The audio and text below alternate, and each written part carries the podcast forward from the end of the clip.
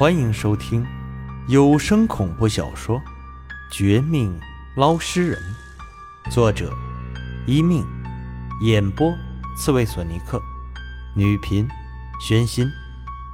第七十四章：人鬼交易。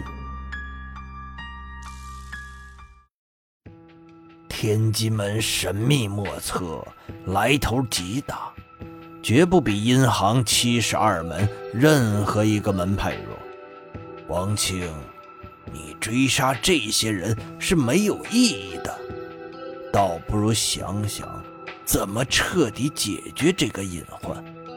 还得照顾到鬼婴集团总部那边的鬼婴母亲。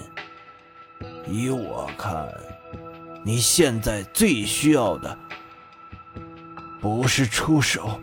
而是冷静。钓鱼人似乎真如秦老八所说，不但是和廖明雪同姓，而且来头也不小，知道不少的事情。他这一说，本来热血上头的我当即冷却下来，一旁的铁牛也恢复理智，和我一起主动向他请教。不管怎么说。眼下我们最可依靠的高人，就只剩下他一个。哪怕之前秦老八的信说的真切，但为了大局，也为了不再冤枉一个好人，我还是觉得应该相信钓鱼人。事已如此，等心情平复，这就跟他好好讨教一番。前辈，这天机门到底什么来头？连你都忌惮三分，还有，我貌似没有得罪过他们，为什么非要找老王李庆丽暗算我？他们为什么暗算你？我不知道，或许是你父亲的因果，或许是你家里有什么东西被他们惦记上。总之，你自己多加小心。至于这天机门的由来，说来话长，我慢慢跟你们解释。首先问你一个问题：你知道我们阴行七十二门的底细吗？听到钓鱼人这一问，我有些惭愧，发现自己对阴行的常识还真的不太了解。这些年捞尸体不少，遇到的同行也很多，却没有一个能够完整的回答这问题。侧身一瞧，连专业的阴行高手铁牛，此时也是满脸羞愧，红脸低头。见此，对面的钓鱼人也没有讥讽我们，反而哈哈一笑，就此接过了这个尴尬的话题。接着，在他的科普下，我和铁牛渐渐了解到一些阴行七十二门的事情。这事儿。得从多年前说起。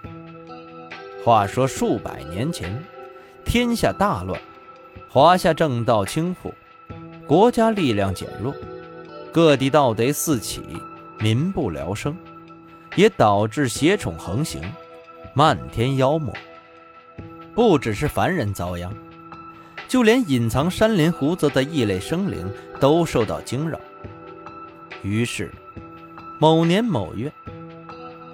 自云梦泽走出一位绝代高手，那人非人非鬼，非妖非魔，似乎正是隐居的异类生灵之一，但实力超群，堪称一代大宗师。不但是风水大师，更是当时法术最强者。眼看天下大乱，民间犹如炼狱，这人心生悲痛。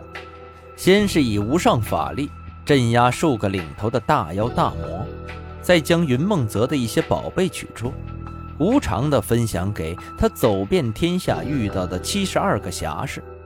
那七十二人和这绝代高手一样，慈悲为怀，侠义为本，但毕竟实力有限，武功不如妖魔，个人力量也不如滚滚洪流的厉鬼冤魂。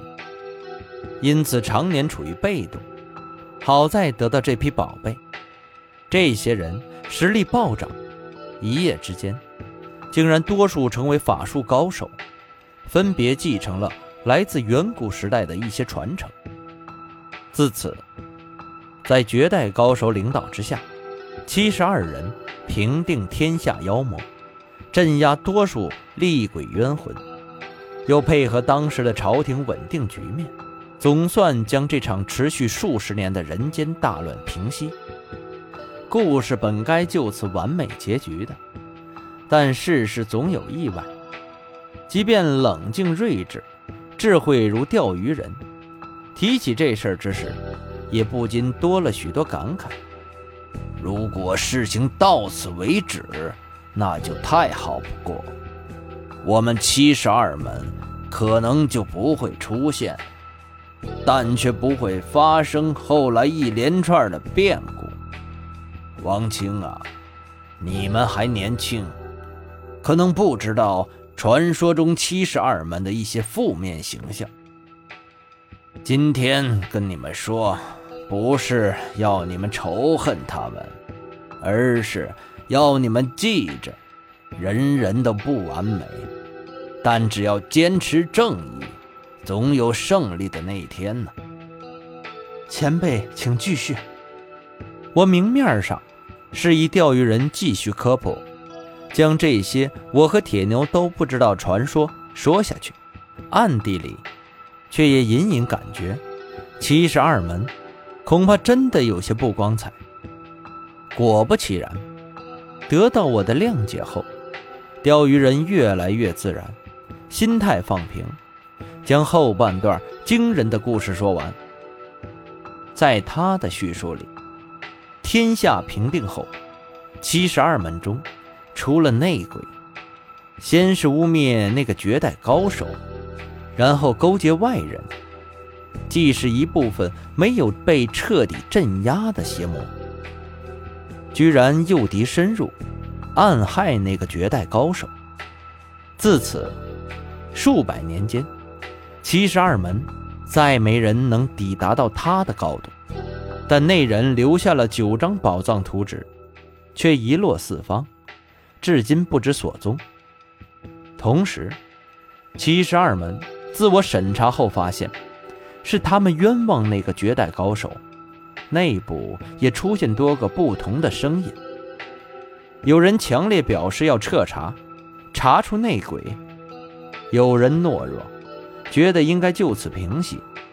不再激起人类和邪魔的进一步对抗，应该尽快和参与邪魔签订协议，互相不侵犯。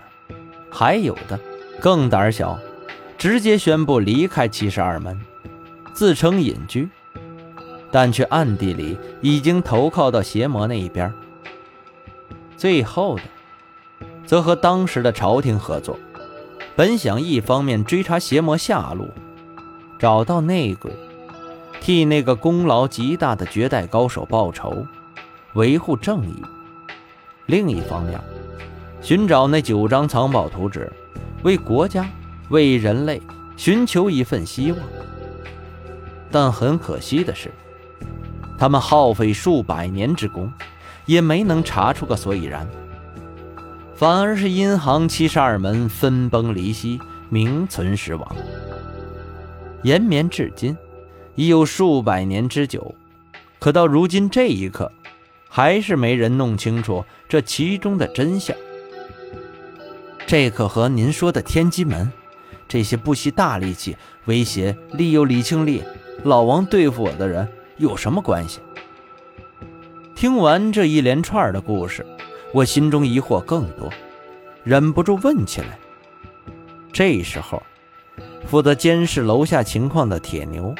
在窗户边冲我们招了招手，示意小区内似乎又有新的状况发生。我不得不收起这个问题，打算回头再说。但不想，钓鱼人没有这点担心，反而很随意的让我和铁牛跟他下楼。不用紧张，下楼之时，也将我刚才的疑问解答。七十二门。